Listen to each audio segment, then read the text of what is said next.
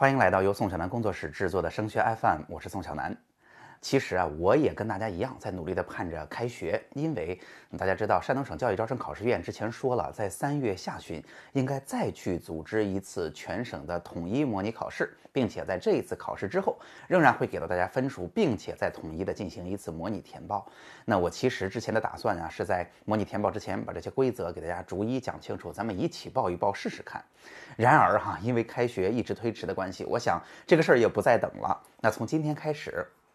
包括我们的节目，包括直播，我会用一系列的内容来给大家讲，呃，咱们志愿到底应该怎么去报。那第一个我想跟大家聊的话题啊，显然就是那今年新高考之后，往年的分数可能就不那么好用了吧。啊，它其实今年的规则都已经发生了那么大的变化，往年文理科还不合在一起。那我们有没有什么简单易行的办法，简单一操作就能够让往年的分数在今年又很有参考价值呢？今天的节目我们就来回答这个问题。节目一开始，我先问大家这样一个问题：如果我今年要报志愿了，那？我参考往年的学校最低分也好，专业最低分也好，到底有哪些因素会影响往年成绩对于今年的参考价值？那相信，毕竟看着今天的节目嘛，同学和家长们一定会说，那报考政策影响一定很大。答案是的，而且一会儿我就告诉大家应该怎么去做调整。但是哈，其实影响分数参考价值的因素绝不只有这一个。我先给大家说清楚，我觉得这个因素啊，主要是有三个方面。第一个显然就是政策的变化了。那一方面，今年啊不先报学校后报专业了，变成专业加学校了，而且填报的数字也发生了很大的变化，所以这个影响肯定是很大的。那同时，政策的变化呢，还有一个呃附加的影响，那就是原来有些高分的同学。啊，他不会去报啊，有一些低分学校里边分特别高的专业，就相当于因为学校拦着，导致我不想去试了，因为我试可能造成很大的损失。我想报那个专业，如果报不上的话，那其他的专业我又不想进，学校又掉了一个档次，对吧？所以还有可能因为今年的政策导致原来高分的专业变得更高，低分的专业变得更低，是吧？还有一个额外的影响，这是政策的变化。第二个其实是招生计划的影响，大家想想看。如果今年的招生计划比往年少了很多，那这个学校也好，对应的专业也好，是不是它最低录取的名次就应该变高啊？啊，如果招生计划变多了，是不是相应的名次就应该变低啊？所以招生计划的影响也很大，而且今年新高考还有一个怎样的影响啊？大家一定会问。那我六选三了哈，这个招生计划不是所有人都报的，就像过去的文理科一样，我只能文科是文科的招生计划，理科是理科的招生计划呀。那现在我这三科啊，它对应的我能报的招生计划，在我这个分数段或在我这个排名段，会不会有一些局部上的啊更多或者更少，我更难报或者更好报的这种情况存在呢？哎，这个我们以后的节目给大家做分析。第三，其实还有一个因素啊，就是同学们、家长们他们脑子里的观念的影响，那就是我认为什么学校是好学校啊，大家愿意报这个学校了，这个分数就水涨船高。如果我觉得这个学校不怎么好，那显然慢慢的这个学校的分数就会掉下去啊。常见于你比如说，我觉得好的，像中外合作办学，大家接受度越来越高了，分数就会越来越高。你比如说有一些过去其实算是省重点的学校，但是呢。因为它所在的城市不是咱们所说的一线、新一线，或者至少是二线城市吧，导致大家可能报它报的越来越少，分数慢慢的都在降低啊，也有这种情况存在。这是我先打了个铺垫，到底有哪些因素会影响这个分数啊？往年拿到今年来的参考价值。下面我们就来逐一的给出刚才这些问题的解决办法哈。那这期节目我们先来面对。招生政策发生大的变化导致的往年分数失效的问题，大家想想看，今年的政策变化其实是特别大的跨度的。往年文科理科是分开的，所以招生计划也是分开给的。但是今年不同了，今年不分文理了，所有的招生计划摁在了一起，以及同学们还进行了六选三，对吧？所以这个事儿应该怎么办？文理科怎么去参照往年的呢？那这里边，我相信咱们啊，以往报志愿也好，今年也好，一定有两个特别重要的考虑因素，一个就是实用性，这个事儿要操作起来相对比较简便。那否则，大家想想看，我也没得去对照，或者说，哎呀，要经历一个相当复杂的数学运算，我认为一般的同学和家长都操作不了啊。从以往的情况来看，如果这个事儿超过三步，大家就没法执行了。那第二呢，其实大家准呃关注的显然还是这个问题的准确性，是吧？因为毕竟我参考了过去半天，我还是希望给孩子少损失分数嘛。准确性也是我们特别考察的因素。那报志愿的具体方法其实就在这两当中取一个平衡。但是我在这儿也要告诉大家，这两个事儿啊都很难走到他们的极端，极端的易用性并不容易的。大家想想看，如果文科理科我就专图省事儿，我不合一块儿了，单纯使用理科的结果可不可以呢？也是可以的啊。为什么是理科？因为理科去年的招生计划远远比文科多，对不对？毕竟咱们报九十六个哈，我就不合了。但其实这样确实会影响一些结果的准确性。那有的家长就说，那我们能不能用相应的方法让往年的准确性变得特别特别准呢？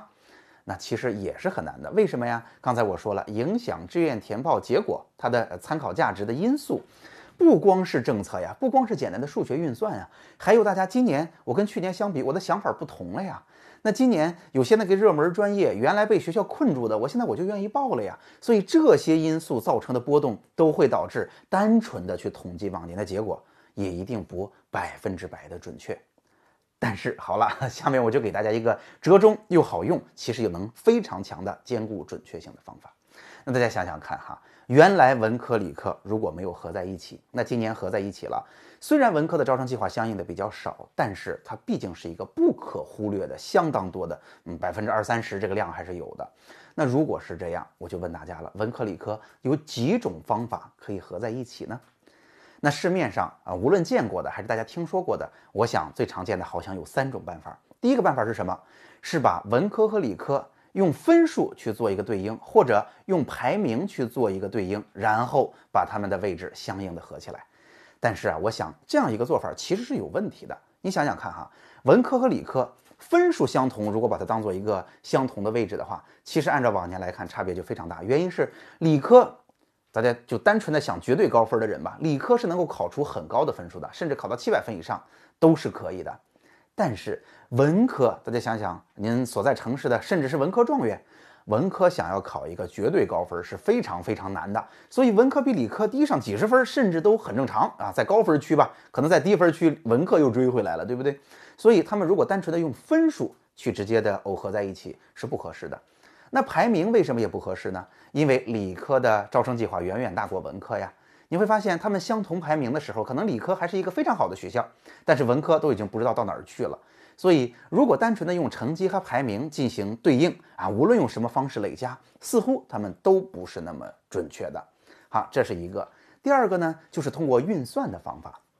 运算是什么套路哈？有些同学就觉得这样太麻烦了，而且呢，呃，因为我的朋友里边也有是啊去开发志愿填报系统的，他们就想说，我能不能用一个统一的规则去解决这个问题呢？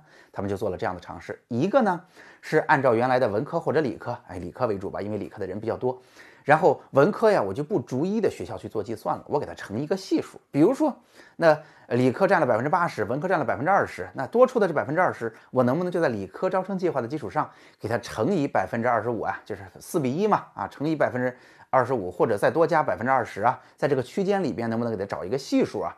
这是一个方法。还有呢，其实我也听过一些数学老师哈，因为他的统计的这种基础能力非常强，所以他用了一些相当复杂的数学公式去做拟合。但事实上呢，我是觉得这样的方式并不是特别准确。一方面，那个系数大家能听懂，对不对？就相当于我不管了嘛，我就硬憋一个数字出来，哪怕它是拟合过的，我觉得它不可能在各个区间都有它相应的呃比较准确的这个这个。呃，处理方式。那另外一个，如果按照公式去计算呢，还是那话，你可能通过数学拟合的特别好，但是影响志愿填报往年数据参考价值的因素可不单纯的有这个呀。